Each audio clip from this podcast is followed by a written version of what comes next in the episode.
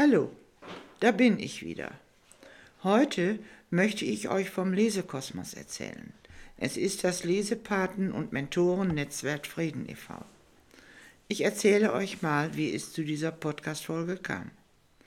Ich saß vor einem weißen leeren Blatt und wollte über einen Verein schreiben, der mir sehr am Herzen liegt und dem ich seit der Gründung im Jahr 2008 angehöre. Es ist der Verein Lesekosmos, das Lesenpaten- und Mentoren-Netzwerk e.V. Aber wie sagt man so schön? Wie sag ich's meinem Kinde? Ich wusste einfach nicht, wie ich beginnen soll. Aber doch, ich versuche es einmal. Der Verein Lesekosmos will mit Hilfe von Freiwilligen die Lese- und Sprachkompetenz von Kindern und Jugendlichen fördern und Begeisterung am Lesen und an Büchern wecken. Die Lesepaten lesen den Vorschulkindern in Kindertagesstätten und in der öffentlichen Bücherei St. Georg Frieden vor. Die Mentoren arbeiten mit förderbedürftigen Kindern aus allen Schultypen. Der Schwerpunkt liegt dabei auf Grund-, Haupt- und Sekundarschülern. Daneben besteht auch die Möglichkeit, in Seniorenheimen vorzulesen. Ich selber war viele Jahre als Mentorin in der Hauptschule St. Georg und in der Grundschule St. Marien tätig. Und was soll ich sagen? Es hat mir sehr viel Spaß gemacht. Aber was sind denn nun die Voraussetzungen dafür? Besondere pädagogische Kenntnisse sind nicht notwendig.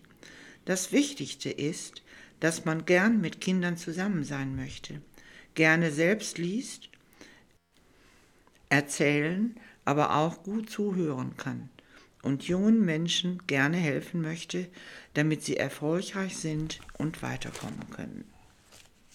Mich selbst spornt es immer wieder an, wenn ich in den Augen der Kinder ihr Interesse, ihren Eifer, aber auch das Vertrauen sehe. Aber wie erreicht man das? Zunächst ist es wichtig, das Vertrauen der Kinder zu gewinnen, ihnen zuzuhören und auf das Gesagte einzugehen, ihnen damit signalisieren, du bist mir wichtig. Und ich sage immer den Spruch, den ich mal gelesen habe, Schock deine Eltern, lies ein Buch. Damit ist meistens das Eis gebrochen und wir können gemeinsam lachen dann sind sie meistens von Anfang bis Ende mit Interesse dabei. Außerdem ein Lob zwischendurch stärkt ihr Selbstbewusstsein. Dadurch trauen sie sich auch eher, sich am Unterricht zu beteiligen. Außerdem ist es eine wirkungsvolle Chance zur persönlichen Weiterentwicklung. Betonen möchte ich, dass die Lese- und Sprachförderung nicht den Deutschunterricht ersetzt.